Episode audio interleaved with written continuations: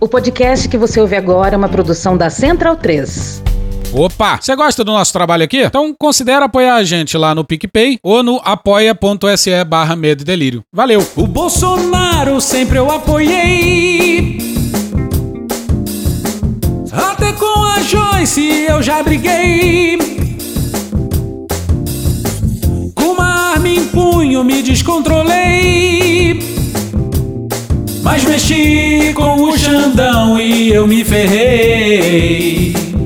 Cala Zambelli, eu contrato hacker sim, uso Pix sem me esconder. Cala Zambelli, manda um WhatsApp pro Sérgio, responde não vou me vender. Cala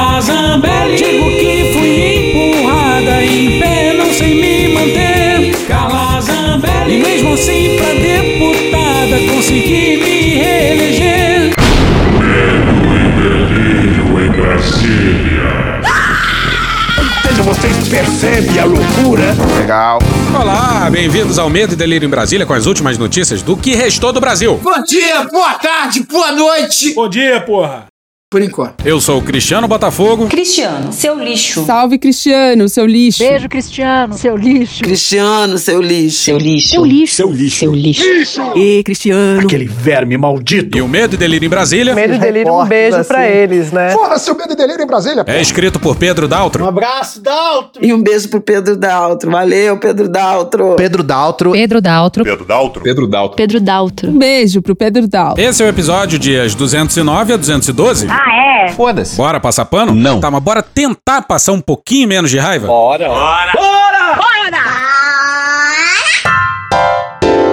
Inquérito militar é o caralho. É o caralho. Caralho. Caralho. Caralho, hein? Estamos de volta e já vamos logo avisando que apesar da abertura a gente vai falar pouco da Zambelli, hein? Calma. Prende, né, gente? Carla, desculpa. Prende, né, gente? Carla, desculpa. Tá bom já. Por enquanto é só isso que a gente vai falar. Foda-se. E o que dizer do arco dramático do nosso jardineiro paraguaio, hein? Parceria importantíssima entre Brasil e Paraguai. Parceria é para erradicação da maconha. Pois é, em 2017 o Xandão tava no Paraguai como ministro da Justiça do Temer cortando pés de maconha. Eu vou a Paraguai para buscar uma maleta de maconha. E ainda tava fantasiado de policial. Ridículo, né? Pois é, seis anos depois, esse Sujeito lombrosiano. tá em plena Suprema Corte do país assim, ó. Ninguém me ofereceu cigarro de maconha. Não, sacanagem. E, lamentavelmente, o mercado consumidor da droga de menor qualidade do mundo. Quantos e quantos brasileiros vão para o exterior e, ao utilizarem cocaína, morrem de overdose? Não sei. E por que isso? Não sei. Porque utilizam a mesma quantidade que usam no Brasil. Olha só. Só que a droga no Brasil É uma merda. exatamente por ser também esse corredor, é a droga mais batizada que existe no mundo. Seja maconha, Amarola, amarola. Yeah. Seja cocaína. É a droga de menor qualidade. Puta, mas isso é uma merda. Que jornada desse personagem, hein? Xandão defensor dos fumadores de prensado. Esse coxinho de prensado é o que isso aqui? Prensado isso aqui? Bom, o cara me botou um prensado. Nada contra, mas acho que vou morrer. Então bora passar pro dia 8. E aqui a gente precisa do Catra. Senhoras e senhores, a partir desse exato momento eu tenho o prazer e a satisfação de informar a todos os presentes que vai começar a putaria! Pois é, senhores, foi finalizado o Inquérito militar sobre o 8 de janeiro. Pois é, inquérito militar. Nem existe isso, você tá inventando palavras. Feito pela Justiça Militar. Paradoxo, que chama isso aí. Tanto no paradoxo como no oxímoro nós temos a oposição de ideias. Só que no oxímoro eu tenho uma oposição radical. Agora eu entendi. Justiça Militar, uma enorme impossibilidade. E também é um grande dum. Em 50 metros, tire o cu verde oliva da reta. Bora pra Thaís Oliveira no dia 31 na Folha. O inquérito policial militar aberto para investigar os militares que deveriam ter protegido o Palácio do Planalto diante dos ataques golpistas de 8 de janeiro livrou as tropas de culpa. Oh, pega aí. pega aí. E apontou indícios de responsabilidade da Secretaria de Segurança e Coordenação Presidencial, que integra a pasta do GSI. O PT, hein? Comunista! E o Lula? A apuração concluiu que, se houvesse tido planejamento adequado no início do governo do presidente Lula do PT, seria possível ter evitado a invasão do palácio ou minimizado os estragos. O PT É como se fosse dado pro Beiramar a possibilidade de redigir um inquérito sobre ele próprio. Você acha certo ou errado isso? A investigação indica a responsabilidade da secretaria do GSI de forma genérica, sem mencionar o nome dos responsáveis. Por que será? Pois é, não citaram nomes. Malditos milicos! Chega! Eles não conseguem culpar só o PT, né? O PT! E aí, como o GSI do general amigo do Lula era o mesmo GSI do Heleno, alguém tinha que rodar, né? E aí preservaram a identidade do general. Esta família é muito unida! À época, a secretaria era chefiada pelo general. Repito. Pelo general. Repito. Pelo general. Repito. Pelo general. Vou falar de novo. Pelo general. Tá bom, já. Carlos Feitosa Rodrigues. Ele chegou ao cargo em 2021 na gestão do bolsonarista Augusto Heleno. Tô tomando Lexotan. Foi mantido no governo Lula pelo general Gonçalves Dias. Ou seja, vocês percebem a loucura que está tomando conta desse país? Então vamos ao inquérito militar. Locutor militar é contigo. Outro vértice, conclui-se que há indícios de responsabilidade da Secretaria de Segurança e Coordenação Presidencial quanto à invasão do Palácio do Planalto, considerando que houve falha no planejamento e na execução das ações. E o que vai a seguir é tudo o que precisa ser dito sobre a seriedade de um inquérito militar. Inquérito militar sobre o 8 de janeiro. Questionado pela Folha, o Exército não explicou por que o general Feitosa não foi ouvido no inquérito. É. Pois é, senhoras e senhores. Os militares se inocentam, colocam um general desimportante pra ser boi de piranha, depois confessam que nem se deram ao trabalho de ouvir o general no inquérito militar. Inquérito militar sobre o 8 de janeiro. Horroroso. Vai ver, eles esqueceram de convidar o general a. Sentar na mesa. Vai ver, o general ia argumentar que. Eu nunca sentei na mesa. E nem vai. Sentar. Você acha que fez uma piada? Pois é, mas voltando, por que será que eles não ouviram o general, hein? A instituição afirmou que os esclarecimentos sobre o 8 de janeiro serão prestados exclusivamente aos órgãos competentes. Incompetentes. Pois é, um enorme e sonoro. Não, porra, um sonoro.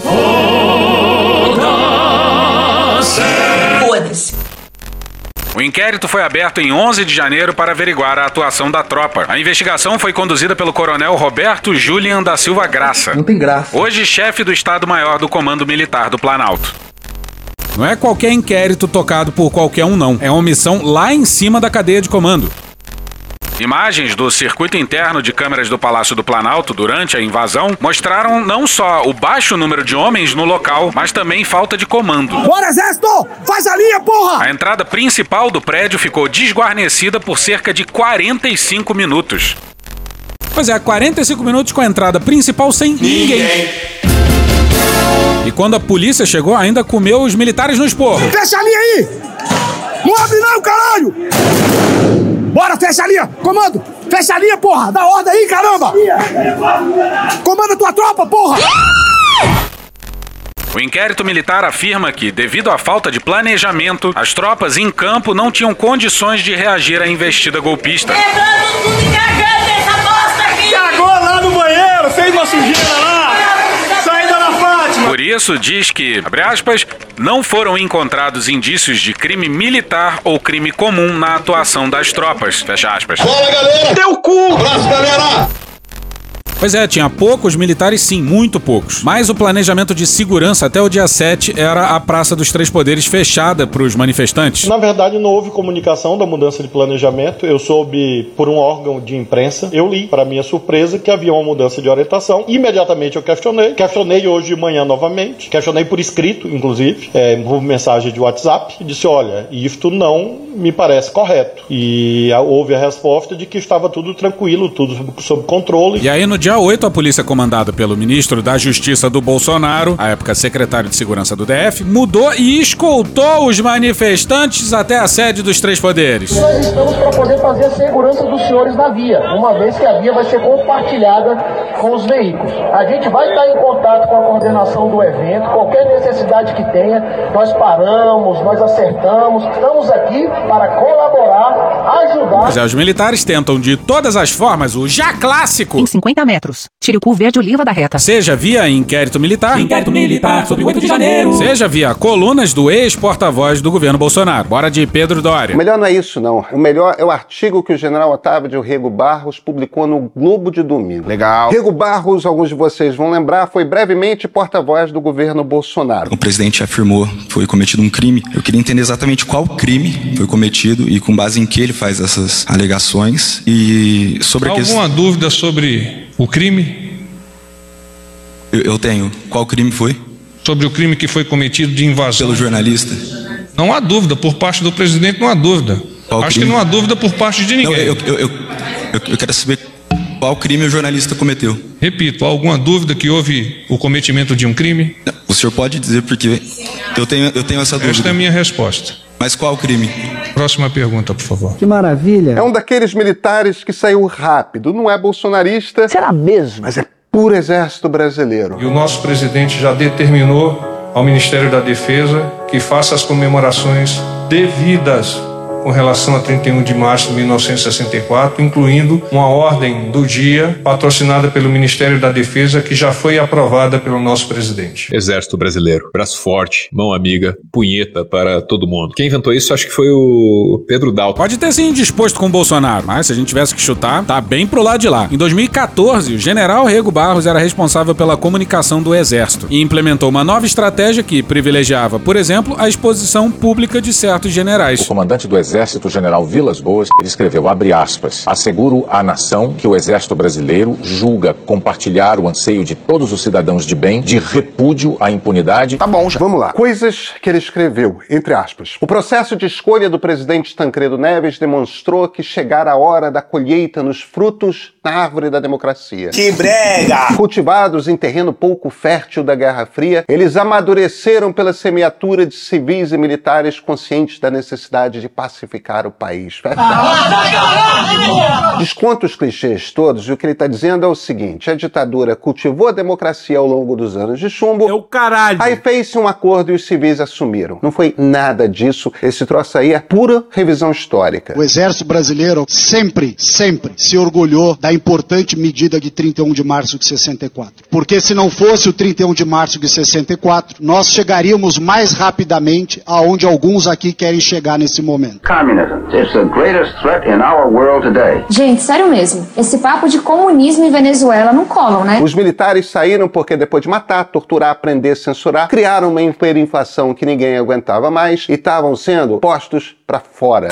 Tanta coisa não era acordo nenhum que o último general presidente saiu pela porta dos fundos do Planalto sem passar faixa pro sucessor. Eu tenho vergonha. Filmes de homem é foda. Mais uma aspa do Rego Barros. Com a promulgação da Constituição de 1988, reafirmou-se o papel das instituições militares subordinadas a um civil, o presidente da República, com a missão de defender a pátria e garantir os poderes constitucionais, a lei e a ordem. Parece redondinho, né? O diabo tá nos detalhes. É quase que a citação do artigo 142 da Constituição. Tá lá o fantasma do artigo 142 da Constituição. Uma leitura enviesada, obviamente, do artigo 142. Menos um único pedaço. As Forças Armadas destinam-se à defesa da pátria, a garantir os poderes constitucionais e, por iniciativa destes, de qualquer destes, da lei e da ordem. Não existe na Constituição a possibilidade das Forças Armadas agirem por conta própria. Existe apenas, assim, ela atende a comando de poderes institucionais brasileiros. Ou seja, embora o presidente da República seja o comandante em chefe, Eu sou o chefe supremo das Forças Armadas. as Forças Armadas não estão a serviço do Poder Executivo. Podem também ser convocadas pelo Poder Legislativo, pelo Poder Judiciário, se o objetivo for defender a Constituição. Por que, que o general quis esconder esse detalhe,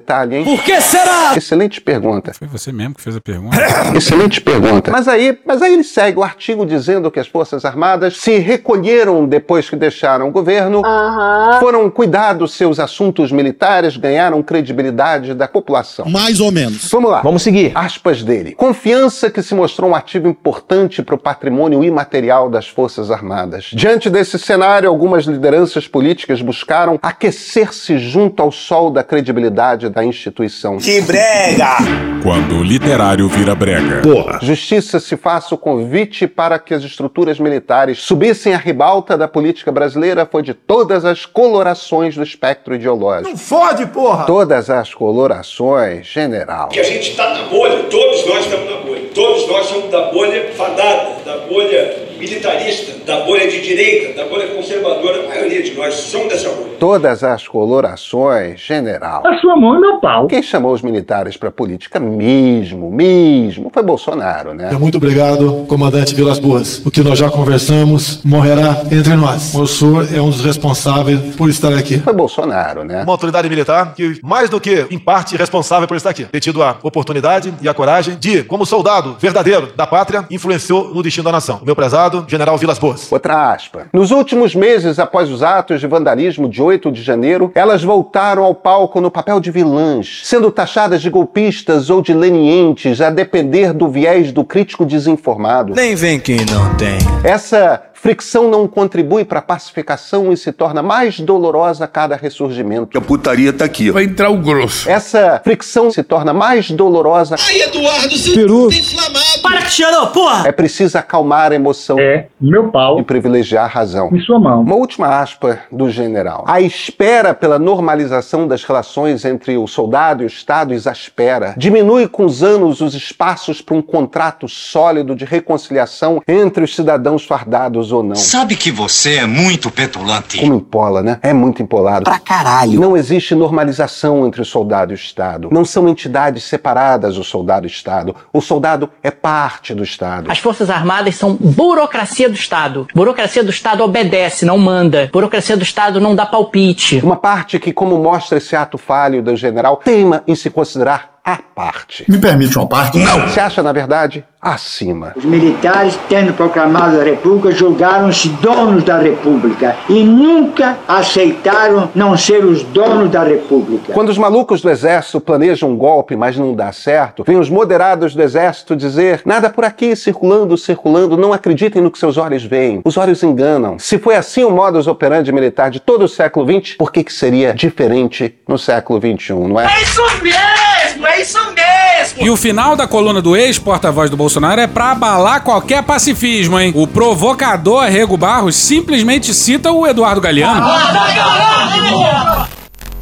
Eduardo Galeano, na obra As Veias Abertas da América Latina, oferece-nos a reflexão. Abre aspas, a história não quer se repetir. O amanhã não quer ser outro nome do hoje, mas a obrigamos a se converter em destino fatal quando nos negamos a aprender as lições que ela, senhora de muita paciência, nos ensina dia após dia. Só pode ser provocação, Cristiano. Tomar no cu. Locutor mafioso, é contigo. Irrefutável, a velha senhora, a história, embora paciente, está cansada e não gostaria de ver-se repetida como destino fatal.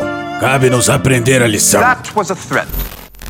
Pois é, o que? Ele tá ameaçando os civis com esse destino fatal? A sua mão e meu pau. E ainda culpando os civis por isso? Pois é, mais um general dizendo pra não esticar a corda. Estão esticando a corda! Os militares concluíram que o exército não tem culpa nenhuma. E aí, se algum civil pensar o contrário, hein? Aí o general encerra com o seu clássico paz e bem. Isso é tipo o famoso vai tomar no cu com todo o respeito. Uma volta pro Dória. O general Rego Bargos, Rego Bargos, Rego Bargos. Tá certíssimo. Não tá tentando limpar a barra do Bolsonaro, tá tentando resguardar a instituição. O inquérito policial militar que diz que o exército não tem culpa de não ter defendido o Planalto quer fazer o mesmo, proteger o exército. Inquérito militar sobre o 8 de janeiro. Bora, galera! Eles não estão protegendo o exército, estão protegendo uma cultura profundamente antidemocrática que precisa acabar. Tem que demitir hoje! Ódio e nojo! E só vai acabar no momento em que militares, não o exército, mas militares começarem a ser responsabilizados. Eu acho difícil. É difícil. está errado! Vivem numa cultura que diz que todo homem deve ser responsável por suas ações, mas na hora H. No dia D, na hora H. São todos um bando de corporativista que vai se protegendo embaixo da barra da saia da mamãe verde-oliva. Os super salários dos militares que ocupam cargos no governo Bolsonaro. Hora de acabar com isso. Antes tarde do que nunca mais. Alguém abriu por dentro a porta do Palácio do Planalto. A maioria de vocês não deve conhecer o Planalto, tá? Gente, não tem proteção. É atravessar um gramado e você tá lá. O primeiro andar é vidro puro, estilhaço e entra. Não tem proteção. E nem isso foi preciso. Alguém abriu por dentro o Planalto. E quem estava lá eram principalmente os militares responsáveis pela sua defesa. O comandante PM, tentando botar os invasores para fora, precisou berrar, berrar com o comandante militar para que ele ajudasse. Bora, exército! Faz a linha, porra! Fecha a linha aí! Não abre não, caralho! Bora, fecha a linha! Comando, fecha a linha, porra! Dá ordem aí, caramba! Comanda tua tropa, porra! Para que ele cumprisse sua missão principal, que é a de defender a presidência da República. Militar não precisa receber ordem para entender que deve proteger a presidência da República. Porra! Os militares deram guarida por, ah, por mais de um mês para um bando de fanáticos acampados pedindo golpe de Estado. Pessoal, aqui ó, de quem que a senhora é a esposa mesmo? Do general Vilas Boas.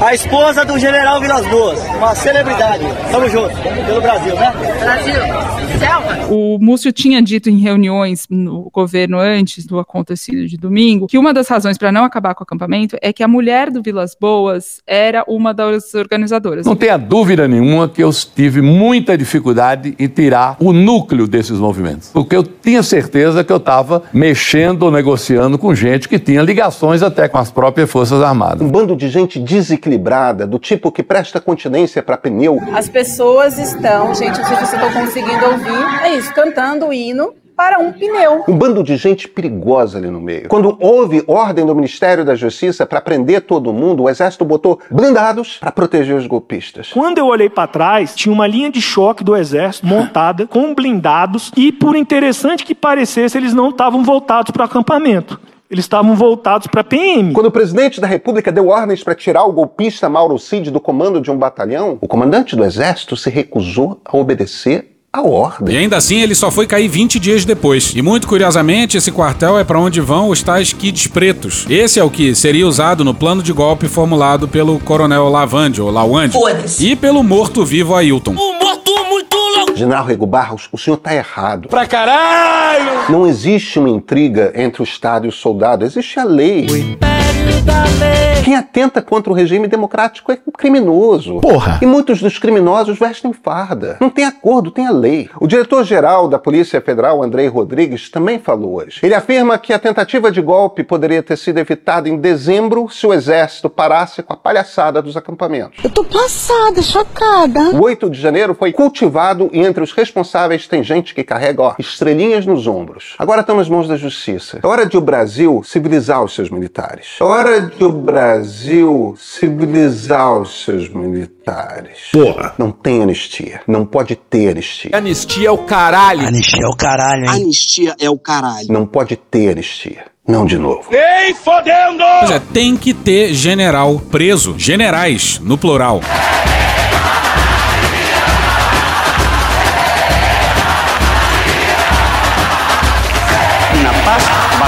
No en el olvido, sino en la memoria, no en la violencia, sino en la justicia. Esta es nuestra oportunidad y quizá sea la última. Esta es nuestra oportunidad y quizá sea la última. Mas Ah, vamos agora falar de outro tipo de general, uma espécie rara. O general amigo do Lula. Porra, Luiz Inácio. rude. Era pra ter dado o GSI pra um civil. Encher o GSI de civil. Seguir os ensinamentos do Igor Canário. Nosso, nada deles, nada deles. É tudo nosso, é nada deles. Mas não. Mas não. Deu GSI pros militares e pro seu general de estimação. Calma. Olha o passarinho cantando, que coisa bonita. Já tinha saído a notícia de que o GSI omitiu alguns relatórios da ABIN para a CPI do dia 8. E aí, recentemente, o então diretor da ABIN confirmou que é isso mesmo. O senhor consegue descrever, por gentileza, o que de fato teve ah, de retirado ou de acréscimo no primeiro relatório em relação ao segundo? Aquelas mensagens em que eu citava que foram encaminhadas por mim ao ministro-chefe do GSI. Se eu não me engano, são quatro mensagens. Foram Isso encaminhadas. É, e eu ressalto essas mensagens ah, que ali constavam foram aquelas produzidas pela ABIN, que foram redifundidas para ele por mim. O cara simplesmente obstruiu uma investigação. A primeira dica é nunca obstruir uma investigação, porra. O general foi lá e fez exatamente isso. Gênio. O general é tudo que a oposição queria pra inventar que o dia 8 foi uma armação do PT. PT. Mas vamos voltar pro dia 24 de dezembro do ano passado. Eis a razão pro aeroporto de Brasília não ter sido palco de uma explosão em plena noite de Natal. Então é Natal. Bora pra Thaís Oliveira no dia 21 de julho.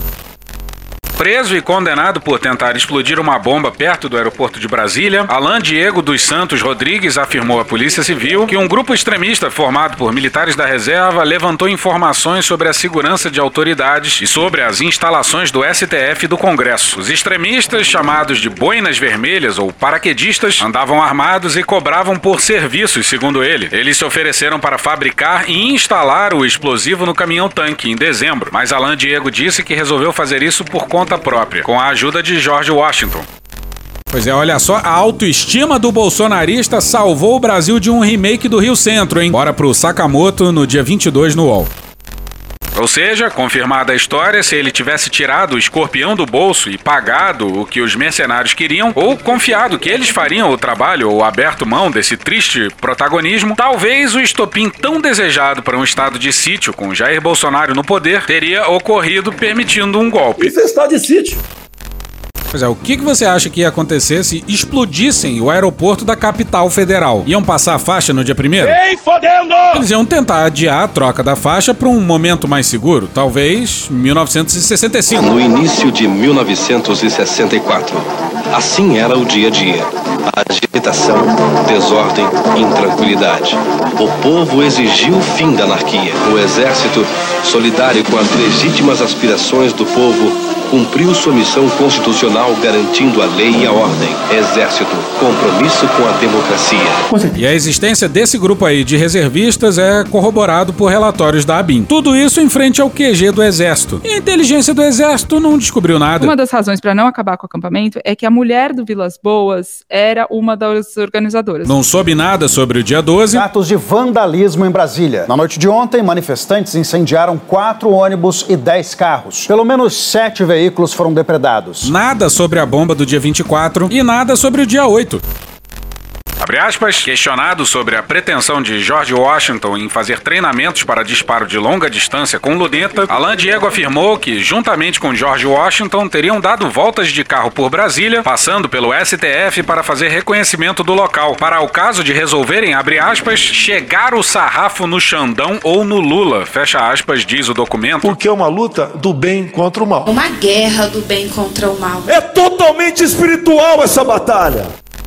Pois é, senhoras e senhores, poderia ter sido muito pior.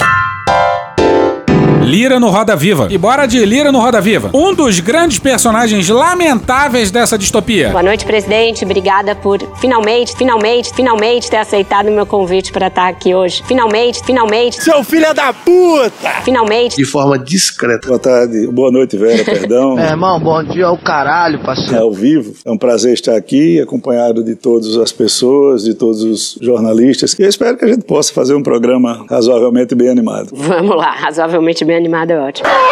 Alegria. E olha a primeira coisa que o Lira fala. É importante ressaltar, em todas as oportunidades que eu tenho, de enaltecer a importância do Colégio de Líderes da Câmara dos Deputados. Chato pra caralho. Ele sempre fala isso. As entrevistas dele são sempre uma grande repetição dos mesmos pontos. Chato. Diz aê, diz aê, Arthur Lira é chato. O que é que eu defendo? Eu, eu pagava um preço caro de toda a mídia, da Júlia, do, do Bronzato, menos da Maria, um pouco do Fábio. Dá nome aos bois. De que protegia, era o pilar do governo anterior. Tadinho. Tadinha, que barra. Meu amigo de longa data, Arthur Lira. Prezado deputado Arthur Lira, o governo do, do ex-presidente Bolsonaro, ele descentralizava, acreditava e delegava. Se não é o Arthur Lira, esse cabra da peste de Alagoas, não teríamos chegado a esse ponto. Pois é, e o Lira foi dizendo o nome de cada jornalista, né? E ele falou o que falou, virando a cadeira pra olhar pra cada jornalista ao mencionar o nome. Eu não sabia que ele era safado assim, não, moço. né? O governo Bolsonaro ele subsistia do meu apoio, do apoio da Câmara e do orçamento secreto, o famoso orçamento secreto. Acertou, miserável. Exatamente isso. E qual era o ministério indicado pelo meu partido, a não ser a ida do presidente Ciro por um convite pessoal? O Bolsonaro eu tenho muita restrição porque é um fascista. Ele tem um caráter fascista preconceituoso. Qual foi a indicação política que o nosso A partido Casa teve? Civil não é qualquer ministério. Não, não é né? qualquer ministério, mas é eminentemente técnico, não faz favor político nenhum. Nenhum. É organizacional do quadro. Ele organiza a vida dos ministérios. Ele não é ministério fim. Pois é, sim, o Lira tá falando de.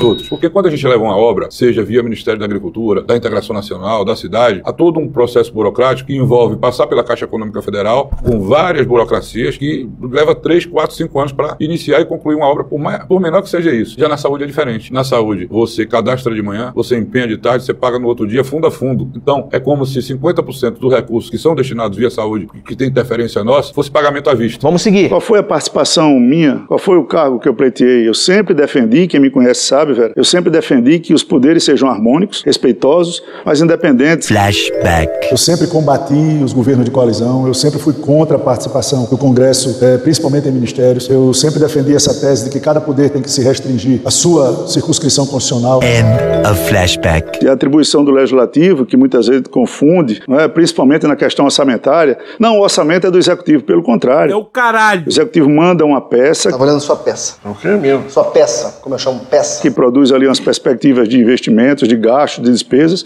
e é aprovado, rejeitado, modificado, fiscalizado pelo Congresso Nacional. Tem que ser selado, registrado, carimbado, avaliado, rotulado. E é assim em todo mundo. Pois é, ele simplesmente roubou boa parte do poder de direcionar o orçamento e diz que é a coisa mais natural do mundo. E não, não é. Não é, mentira. Então, o Mas avanço existe dessas essa negociação para o PP ter um ministério, Não, certo? aí essas conversas, quem tem que tratar, infelizmente, o que eu defendo para o Brasil e defendo de maneira clara sempre foi o semipresidencialismo. Isso tinha tudo para dar errado. Tem tudo para não dar certo. Reparou o que, que o Lira fez? A pergunta era sobre o novo ministro do Turismo, o Celso Sabino. O presidente Lula deu posse hoje ao novo ministro do Turismo, Celso Sabino. É a primeira mudança no governo para acomodar parlamentares do Centrão. O Centrão.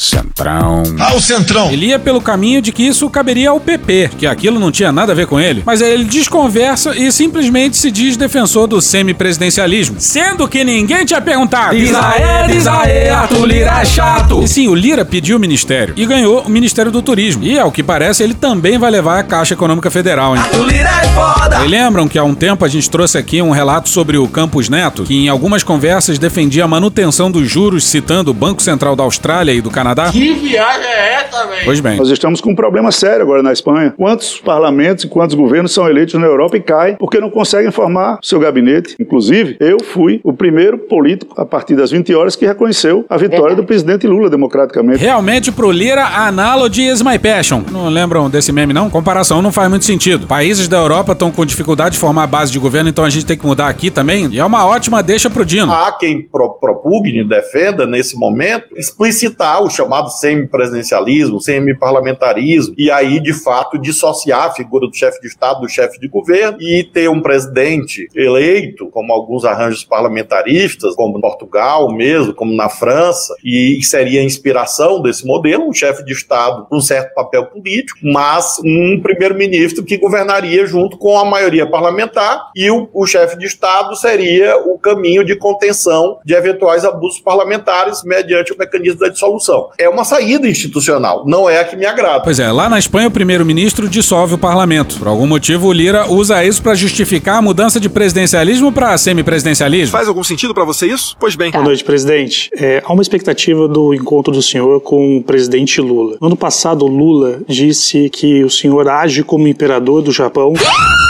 está querendo criar o semipresidencialismo. E olha a resposta do Lira. O imperador do Japão não manda em nada, né? Peça figurativa. Quem manda no Japão é o primeiro-ministro. Filha da puta. E eu sempre defendi é, é, o semipresidencialismo, porque fazendo uma autocrítica, Bronzato, da minha casa. Diz aí, Câmara, através do Legião.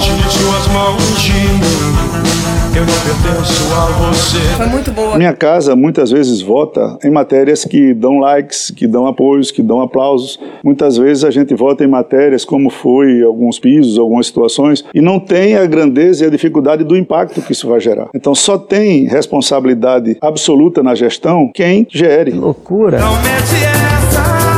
Então, num sistema como o Brasil, de uma constituição parlamentarista e de um sistema presidencialista, Construção parlamentarista porra nenhuma, né? Ele tá criticando a forma como o Congresso vota. E basicamente dizendo que se o Congresso tiver mais poder, o Congresso vai votar certo. É isso mesmo? Não sei. o sistema de coalizão, por todos vocês, recebe críticas. E nós temos que decidir o que é que nós vamos fazer. Então, há de se ter a coalizão, há de se ter a formação de um governo feito por base de ocupação de espaços nos ministérios, há uma ocupação do legislativo no executivo, legislativo e uma ingerência do executivo no legislativo. É esse o formato ideal? Se for o formato ideal, vamos seguir em frente. É o modelo que a gente vive até hoje. O que eu sempre me coloco é que nós podemos avançar. E como vai avançar? Não para agora, porque qualquer mudança que você faça, quando um presidente como o presidente Lula tem direito à reeleição, como esse presidente também tinha direito à reeleição, parece um casuísmo. Mas você discutir isso para 2030, 2034, e aí vem as brincadeiras. Não, o Arthur quer ser primeiro-ministro. Acertou, miserável. Poxa, em 2030 eu estou longe do Congresso Nacional, em 2034 você nem estou vivo. Quer dizer, não é uma coisa que é feita para hoje, nem para a gente, nem pensando no umbigo, é pensando no país. As mudanças estruturantes são pensando no país. Um grande altruísta, o Arthur, hein? É a marca da família. É, pô, sai daqui, vai embora, filha da puta. Cristina. Boa noite. Boa noite, Maria Cristina. É, eu queria conversar com o senhor sobre a investigação do kit robótica. Coisa linda, cara. Que maravilha. Nessa hora deu pra ver que o Lira ficou bastante chateado, chateado. E fechou a cara. Durante o recesso do judiciário, o ministro Gilmar Mendes deu uma liminar suspendendo o inquérito. Com a devida vênia. Essa liminar será levada à segunda turma. Pela composição da segunda turma, é muito provável que essa liminar seja mantida. Como é forte Brasília! Então, tendo em vista que o senhor está numa situação muito confortável no judiciário, eu queria convidá-lo para o senhor expor aqui a quem nos assiste o que efetivamente aconteceu. Temos um ex-assessor seu é, investigado, um ex-assessor a quem se atribui várias transferências a uma pessoa chamada Arthur para estabelecimentos que correspondem à agenda que o senhor teve. As anotações Arthur Emiliano ardilosamente coincidiam com as datas em que o presidente da Câmara estava em São Paulo. E Emiliano é o hotel em que ele costuma se hospedar. Eu não acredito em coincidência. É um ex-assessor de uma longa convivência com o senhor que efetivamente se investigou que estava envolvido neste inquérito do kit robótica. Então, o senhor está na linha sucessória da presidência da República. Em função deste cargo que o senhor ocupa, o senhor não acha que deveria expor com transparência a, a realidade de suas relações com Luciano Cavalcante e o que efetivamente aconteceu neste, neste inquérito? E parabéns para Maria Cristina Fernandes. Belíssima pergunta. Maria, com todo respeito, eu vou ser bastante franco. É paradoxo que chama isso aí. O Luciano é meu amigo. A convivência é política há muitos anos. A mãe dele A mandioca! foi vereadora no município e votou comigo em diversas eleições. Eu nunca neguei a minha amizade com o Luciano. Eu não vou negar! O que eu não posso, nem você pode, nem ninguém pode, é ser responsável por isso ou por aquilo de outro CPF. O pessoal do Media Training do Lira achou que era uma boa ideia essa frase eu não sou responsável por outros CPFs. Outra decisão do Media Training dele é colocar o Lira como absolutamente tarado pelo devido processo legal. Tarado! O que nós temos que tratar nesse país, Maria Cristina, é de um processo jurídico correto, perfeito. E ele não parava de dizer isso. Suspeito. O Lira ainda teve a coragem de citar o cancelier na sua defesa. Mano, cu, rapaz. Todos os jornalistas vão ter acesso às desvirtuações presentes nesse inquérito. O inquérito não nasceu para investigar a robótica, ele nasceu para investigar o deputado Arthur Lira. O Lira, que, como dito no último episódio, é viciado em escândalos, hein? Tá em vários. E 12 mil páginas. Se você ler o inquérito, 12 mil páginas. E lá vem mais! Não tem um A nem um B juntos para fazer AB que trate do meu nome, que faça referência às minhas situações. Ué, então como é que é um inquérito para investigar o Lira? Paradoxo que chama isso aí. Até porque se todos tiveram cuidado de esperar os acontecimentos desenrolar, a parte técnica do TCU... Teu cu! A parte técnica do TCU... Teu cu, filha da puta! Não acusou o superfaturamento da empresa. Não é verdade, não é verdade. Bora pra matéria não assinada na Carta Capital no dia 13 de abril, intitulada Empresa de aliado de Lira vendeu kit robótica 420% mais caro do que valor de mercado. A empresa Megalic, ligada ao vereador de Maceió João Catunda, do PSD, que é aliado de Arthur Lira do PP, vendeu kits de robótica para prefeituras com uma diferença de 420% em relação ao preço que declarou ter pago. Ao todo, cada kit de robótica custou 14 mil reais para as prefeituras. Uma nota fiscal da Megalic mostra que a empresa pagou apenas 2,7 mil reais em cada equipamento. Filho da puta! Adquiridos em São Carlos, no interior de São Paulo. A Megalic, portanto, venceu as licitações como intermediária na operação. O custo de 14 mil reais por cada kit de robótica supera o valor praticado no mercado até para equipamentos de ponta importados. A parte técnica do TCU, a parte técnica do TCU. Teu cu! Teu cu! Teu cu! Teu cu! Teu cu! Teu cu! Teu cu! Teu cu! Teu cu! Teu cu! Teu cu! Teu cu! Teu cu! Teu cu! Teu cu! Teu cu! Teu cu! Ele lembrando que a grana veio do Lira, veio do orçamento secreto e caiu com a empresa do amigo dele, que atuou como intermediário. A Polícia Federal monitorou uma entrega de dinheiro de um casal que supostamente entregava dinheiro desviado do kit robótica e uma dessas entregas monitorada foi num endereço do Luciano Cavalcante, seu, seu amigo, como o senhor diz. É, e depois a Polícia Federal fez uma busca é, no Luciano e com ele, com o motorista dele, encontrou esse documento que a colega citou, que tem uma Fruto lista... de um vazamento, Fábio. Você Oi? defende vazamento. Pega aí. pega aí. Não, não defendo vazamento. Você defende vazamento? Você está falando de um documento que foi encontrado? Como esse documento foi feito? Esse documento foi encontrado numa eu vou- busca e eu vou apreensão. deixar você terminar a sua pergunta. Isso. Eu não tenho nenhum problema com E lá esse tem- assunto. Não tenho nenhum problema com esse assunto, não. E lá tem vários pagamentos com o nome de Arthur ou Arthur e al- algum outro nome, né? Mas você pode afirmar que é pagamento? Caralho! Pois é, não demorou nem seis segundos pro Lira, que tinha jurado deixar o jornalista completar a pergunta, interromper de novo. De forma discreta. Com valores. Não, mas você pode afirmar. Ali está dizendo pago? Ele é babaca pra caralho. Pergunto pro senhor, o que eram essas citações? Além dessa pergunta, tinha outras. O Luciano pagava as suas contas? não vou negar. Com dinheiro de qual origem? Ele pagava contas Fábio, do senhor? atenção. Aí, ó. Eu recebi esse vazamento, essa notícia desse vazamento, com muita tristeza no dia do meu aniversário. Tadinho. Tadinha que barra. Vou ficar chorando até quando? Isso é sintomático, isso não é, isso não é humano, isso não é ético, Arthur Lira falando de ética. É, você não tá me mostrando pra sair? Ora.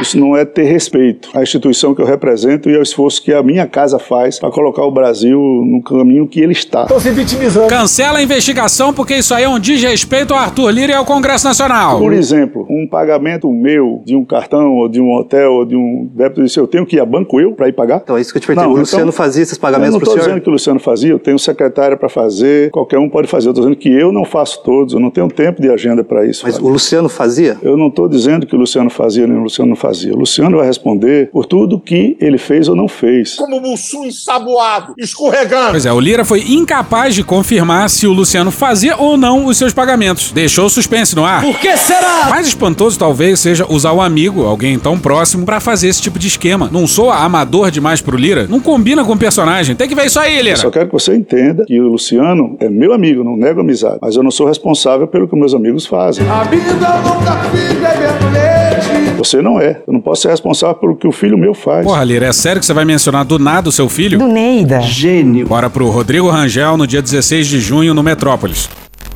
Embora não tivessem qualquer afinidade com o ramo de publicidade, em 2021, Arthur Filho e Malu abriram juntos, em Brasília, uma empresa para intermediar contratos de publicidade firmados com o governo federal. Ainda que nem Arthur nem Malu tivessem experiências no mercado, a empresa que eles abriram, batizada de Omnia 360 Graus, já começou fazendo sucesso. Lira e Luciano abençoaram pessoalmente o negócio.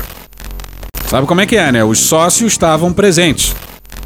Os dois estiveram na festa de lançamento da firma, para a qual foram convidadas figuras da área de publicidade do governo que se tornariam chaves para a Omnia 360 deslanchar. Planilhas obtidas pela coluna mostram que apenas três dessas empresas receberam nada menos que 34,8 milhões de reais, o que rendeu poupudas comissões para a firma recém-aberta pelos dois jovens.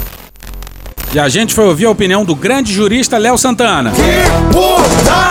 Ah, volta pro livro. Presidente, boa noite. Boa noite. O senhor é vice-presidente do diretor do Progressistas em Alagoas. Eu queria perguntar pro senhor, o Progressistas, ele paga o aluguel de um imóvel à madrasta do senhor, e o pai do senhor é presidente do Progressistas. Eu não conheço a história de Alagoas, não, rapaz. Esse aluguel é pago com verba pública do fundo partidário. O senhor vê algum tipo de conflito de interesse entre o partido do senhor pagar um aluguel para sua madrasta?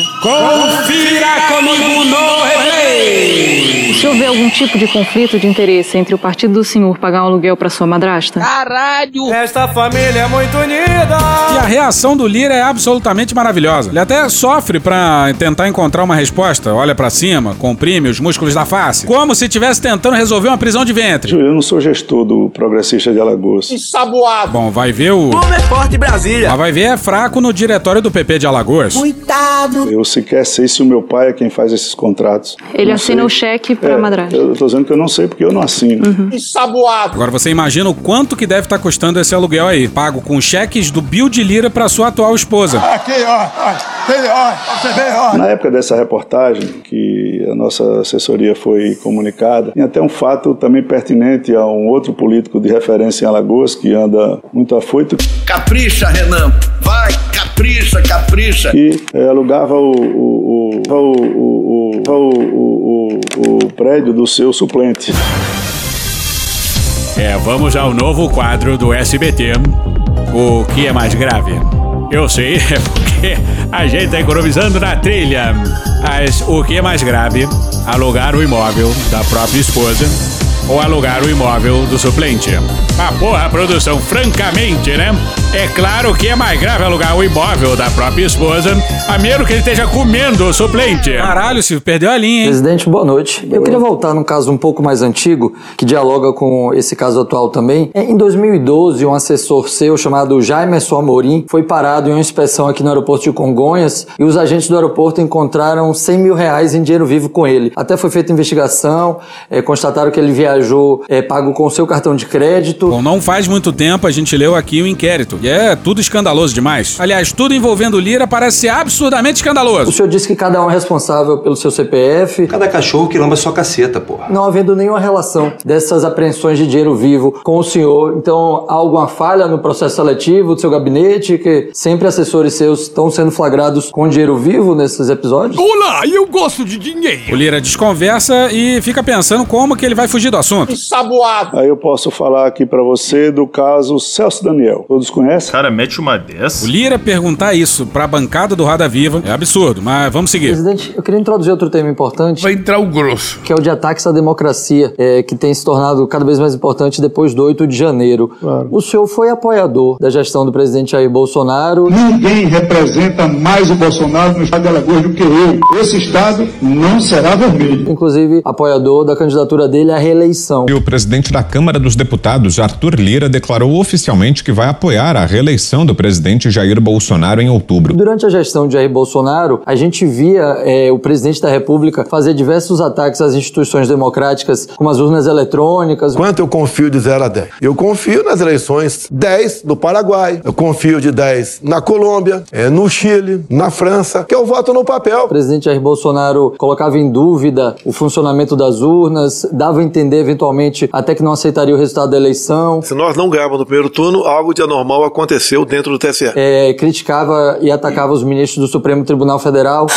Tudo isso acabou, de certa forma, insuflando os apoiadores dele a não aceitar o resultado da eleição. Agora eu tenho certeza que o ladrão não sobe a rampa. E muitas vezes esperava-se que o senhor eh, fizesse posicionamentos firmes, criticando Jair Bolsonaro, defendendo essas instituições, e isso acabava não acontecendo. Hoje, qual é a avaliação que o senhor faz desse seu apoio a Jair Bolsonaro, eh, dos seus posicionamentos em defesa da democracia durante a gestão de Jair Bolsonaro? Muito bom, muito bom. Isso nos lembra o Heleno explicando por que não defendeu a democracia brasileira. Por que o senhor não foi a público defender a democracia e dizer àqueles manifestantes que pediu intervenção militar que o exército brasileiro defende e sempre defenderá a democracia, as instituições e o Estado democrático de direito? Esse papel do exército, isso na história do Brasil está muito nítido e quem conhece a história do Brasil sabe que o exército sempre se pautou pela legalidade, pela, pela democracia e por, é, por esses princípios democráticos. Eu acho que isso aí não, não tinha razão para ser dito. Outra coisa, eu como ministro, eu não podia passar por cima do presidente e declarar uma coisa que era competência dele e cabe a ele decidir quando é que vai falar isso. Tá, sai daqui, Helena. Volta pro Lira. Gui, você citou aí inúmeros casos do ex-presidente Jair Bolsonaro. Teve algum meu? Em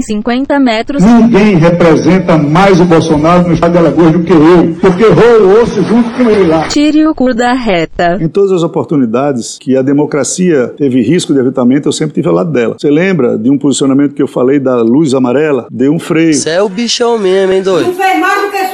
Eu esperava que você, inclusive, me perguntasse: não, o senhor teve cento e tantos pedidos de impeachment, era para ter promovido o impeachment. O que é que o impeachment causa? Quais são as condições que o impeachment requer? Eu nunca enxerguei condições necessárias, Aguirre, para instalar um pedido de impeachment. Mas e... Por que será? Um centrão clássico buscando se apropriar de um presidente fraco. Comprar e instalar um pedido de impeachment deveria bastar um crime, né? Ainda mais no caso do mais criminoso dos governos, que colecionou crimes de responsabilidade compulsivamente. Ou, não, mais um crime de responsabilidade realidade. Mas vamos seguir, o assunto volta para os kits de robótica. Segundo o relatório da Controladoria Geral da União, é, a, a, estrutura dessas escolas públicas era inadequada, elas não tinham nem mesa de refeitório, é não tinha bebedouros. Isso é preconceito com o Nordeste. Não tinha nem bebedouro segundo a CGU. Sim, senhoras e senhores, é preconceito com o Nordeste. Porra nenhuma, rapaz! E aí o Lira volta pro papo de sempre. Eu não acho justo que você ache justo que é melhor que um ministro que não teve um voto, não fez concurso público para ser ministro, mande 150 milhões para sete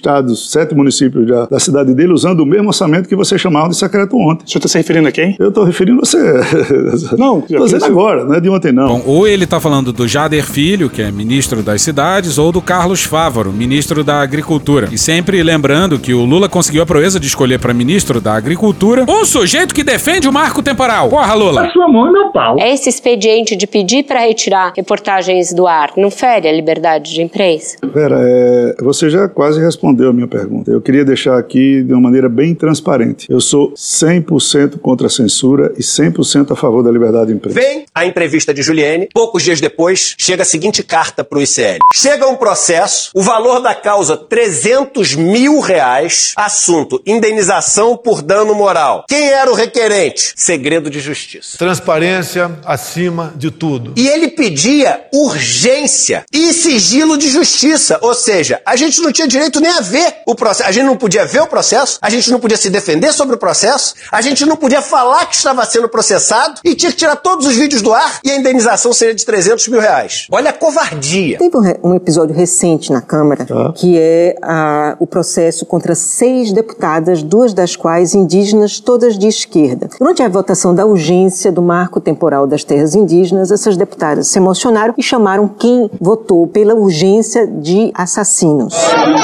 Brasil!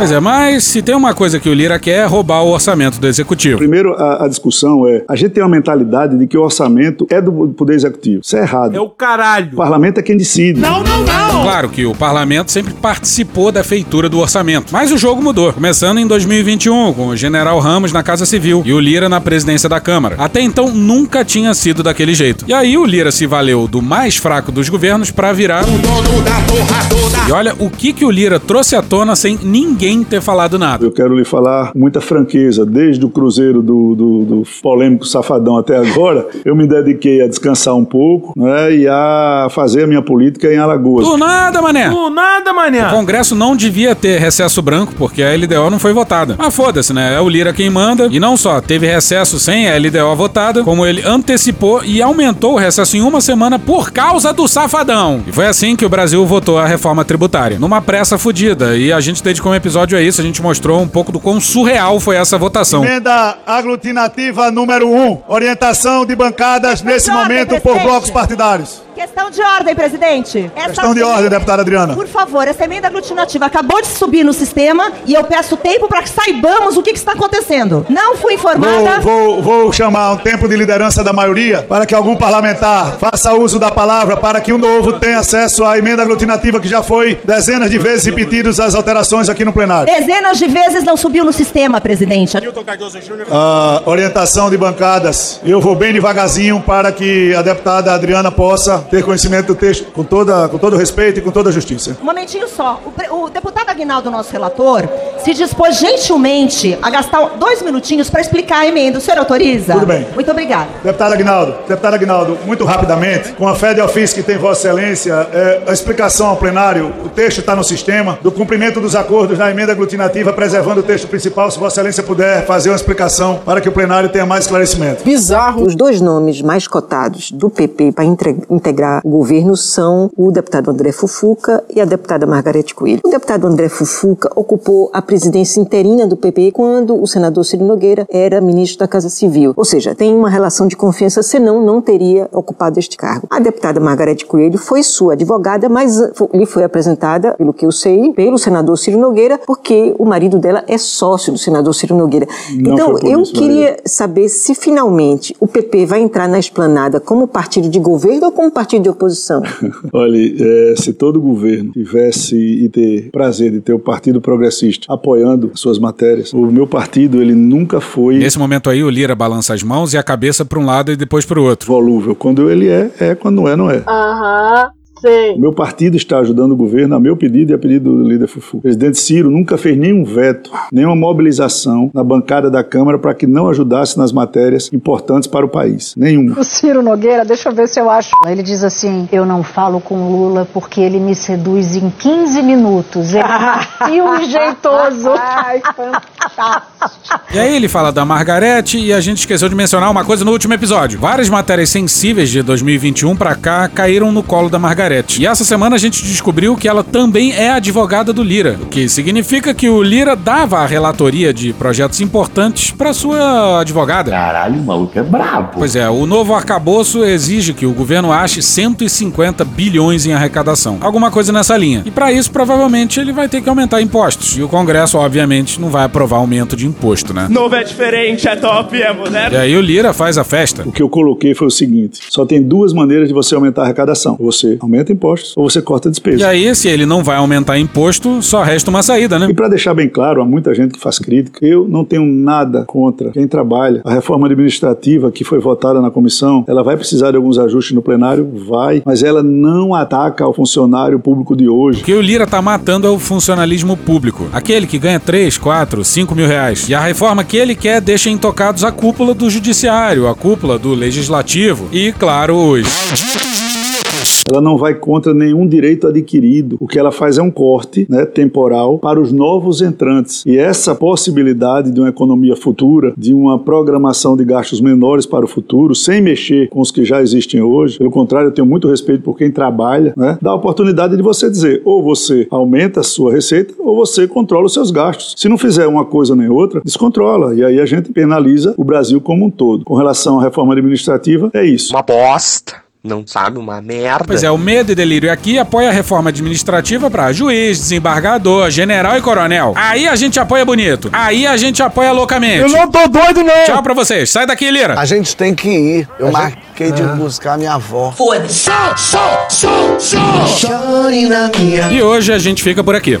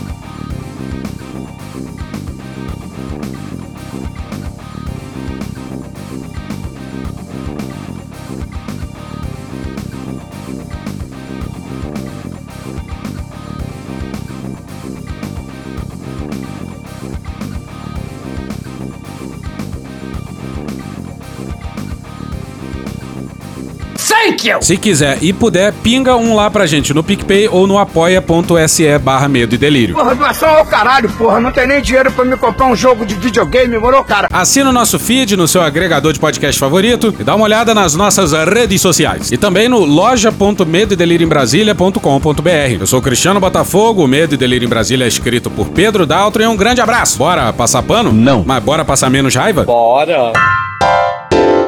Me permite uma parte? Não lhe dou a parte. E eu não dou a parte pra esse sujeito aí, não. O mais grave foi uma senhora elegantíssima, finíssima, editora de, de um grande jornal da Bélgica, que ligou para mim e disse assim: o que é embrochar? Aí eu já, eh, sem graça, eu sou uma pessoa que procuro manter a boa educação. Linha Fiz um né? esforço danado para explicar para ela o que era imbrochável. Quando eu terminei, ela virou para mim e falou assim: Muito bem, eu sei que vocês brasileiros são divertidos. Agora conta o que é imbrochável. Eu falei: Ué, acabei de explicar. Ela não acreditou. Não acreditou, Sabe né? por quê? Ela falou: Eu vi isso. o presidente da República no 7 de setembro, que é a data nacional de vocês, com outros presidentes no palanque, falar isso. E o que é mais grave, eu vi o povo gritar: imbrochável, imbrochável, imbrochável. É, que Então, é complicado explicar o Brasil para nós, você imagina para estrangeiro. Acabou? Não. Quem quer, sabe onde compra e sabe onde usa. Isso, quem não quer assumir, tá numa hipocrisia sem igual. O que nós queremos é descriminalizar. Porque isso aqui não é pelo direito de usar alguma coisa, não. É pelo fim da guerra aos pretos e pelo fim da guerra aos pobres. Acabou? Não. Vamos aos fatos. A droga no Brasil já é liberada para classe média e para elite. Já usam com tranquilidade nas festas, nas suas casas. Ou alguém já viu batida policial de maconha no Lago Sul, na Asa Sul, na Asa Norte, no Parkway? Não tem. Sabe onde tem a batida? Nas periferias, para a população mais pobre. Lá tem batida. Lá tem batida e pega uma quantidade mínima e é enquadrado como traficante, enquanto a pessoa rica às vezes é pe- é pega com uma tonelada e é o usuário. Acabou? Não. Se você é um usuário ou traficante, se você é analfabeto, você vai ser preso por tráfico com 32 gramas. Então você faz o segundo grau completo. Porque aí a mediana vai para 40. Se você tiver faculdade, 49. Veja, do analfabeto para quem tem curso superior, a diferença é de 52%. Em torno de 18 anos, 23,90 gramas. Mais de 30, mais de 30, 56 gramas. 134% a mais. O branco, para ser considerado traficante, tem que ter 80% a mais que o preto ou pardo. Acabou? Não. Se algum dia você tivesse se sentindo a pessoa mais desleixada do mundo, que não se preocupa com os detalhes, e aí acaba se sentindo um idiota por causa disso, lembre-se dos golpistas do dia 8 de janeiro que foram pegos pela polícia porque cadastraram o nome e o CPF para poder usar o Wi-Fi da Câmara. Acabou? Acabou. Acabou. Beijinho, sigamos com muito amor e poesia. Ouve a voz do seu períneo. Essa porra é maconha? A boca é um ânus da face. Isso aqui, ó, maconha na tua mão, isso aí? Varanda do pum. Lexotan não se toma na veia. Playstation na viatura? Olha lá, ó. Quando você é jovem, qualquer pessoa que tem um baseado vira seu amigo. Os caras estão fumando maconha. O Bolsonaro sendo atropelado. Tô de acordo. Isso aqui é maconha? Fazer as pessoas passarem fome. É isso. Cenoura, cenoura. Mais ou menos isso. Que porra é essa aqui? É maconha essa porra? Conversa de bêbado. Essa maconha, maconha é ilegal.